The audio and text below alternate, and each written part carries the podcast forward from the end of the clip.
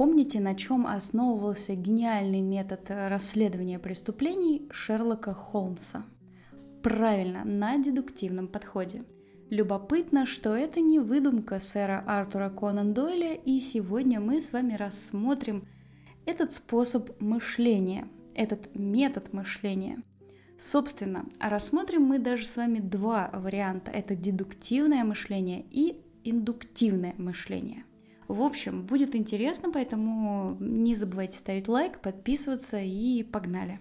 Это элементарно, сказал бы Шерлок Холмс, если бы вы спросили его о том, как это вообще работает. А раз это элементарно для него, значит элементарно и для нас. Поэтому давайте-ка уже тут разберемся. Мы не так уж часто задумываемся, что размышление и формулирование выводов происходит по вполне себе понятным сценариям.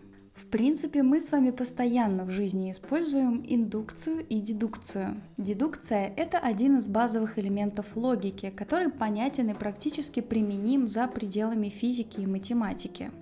Это метод размышлений от э, общего к частному, то есть когда мы исходим из каких-то общих фактов и делаем частное умозаключение. Классический пример описания того, как работает дедукция – все люди смертны. Факт номер один. Сократ – это человек. Факт номер два. Следовательно, Сократ смертен. Мрачный пример. Но давайте не мрачный, давайте какой-нибудь милый. Мы знаем, что гладиолус – это цветок.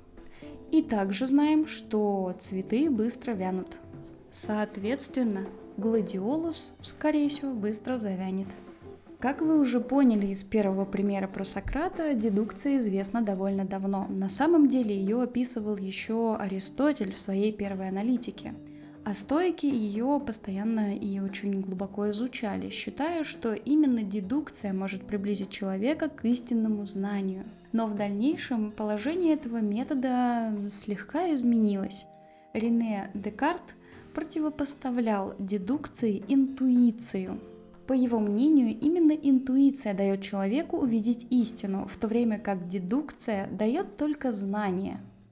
Вот как будто мало знания. А вот поздние английские логики-индуктивисты считали, что дедукция подчеркивает очевидное знание, а в то время как индукция дает подлинную истину.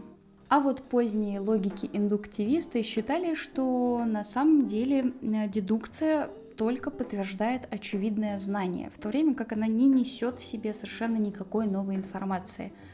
А вот истину может дать только индукция. В общем, вопрос довольно противоречивый.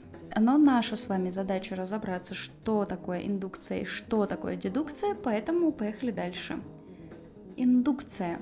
Индукция – это полная противоположность дедукции. Это метод мышления от частного к общему – то есть для формирования вывода мы с вами берем информацию о каком-то частном, то есть индивидуальном происшествии, событии, свойстве, предмете и так далее. В принципе, чаще всего мы здесь основываемся на собственном опыте.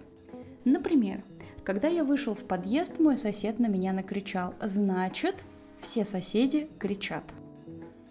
Или этот лебедь белый, значит, все лебеди белые – то есть, видите, да, мы взяли какой-то один предмет, узнали его свойства и размножили это свойство на все подобные предметы.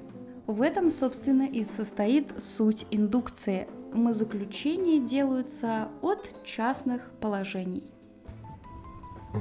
Нет слов. Именно поэтому индуктивные методы размышлений зачастую недостоверны и приводят к каким-то ложным выводам в то время как в дедукции используется чистая логика. Знаете, я бы сказала так, что дедукция это вывод, а индукция это догадка. Наверное, так проще всего понять, как это работает.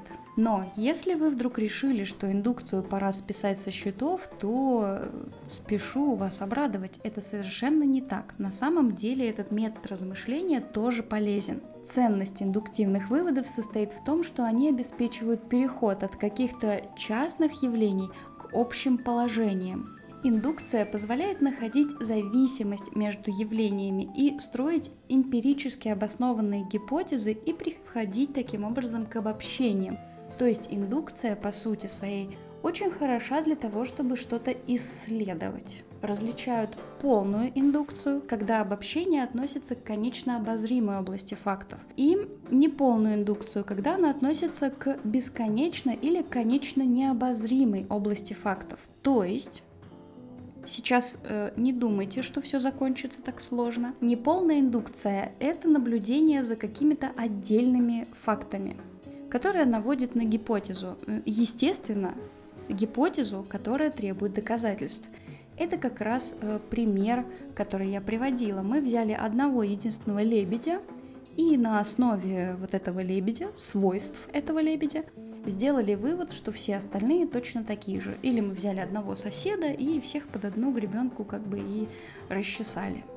А вот полная индукция – это когда вы рассматриваете конечное число каких-то фактов, исчерпывая все возможности. То есть, например, вы берете всех э, лебедей мира, смотрите, какого они цвета, и только после этого делаете вывод о их цветовом свойстве. Или вы берете всех соседей из своего дома, со всеми знакомитесь, дожидаетесь, когда все э, выйдут в тот же момент из квартиры, в, которой вышли вы, и только на основе этой информации делаете какой-то обобщенный вывод. Как я уже и сказала, мы с вами используем оба варианта, э, оба способа размышлений, и дедукцию, и индукцию.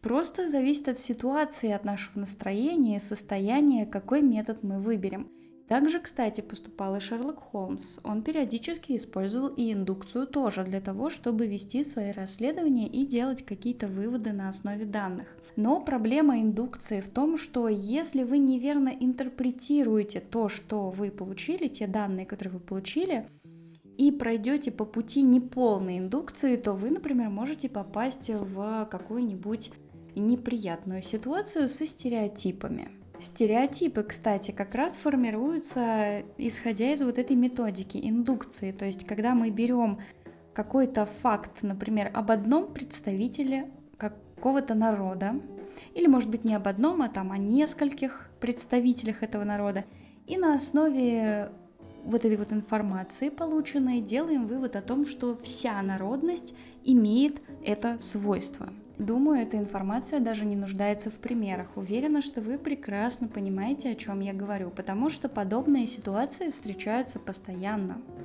Так что не поддавайтесь, пожалуйста, неполной индукции и не спешите делать какие-то выводы. Вот такой получился короткий, но от этого не менее полезный выпуск. На самом деле это даже хорошо, что он короткий, потому что это означает, что его можно быстренько послушать и узнать самую мякотку. Если вам этот эпизод понравился, то обязательно ставьте лайк, подписывайтесь и приходите в мой телеграм-канал. Пока-пока.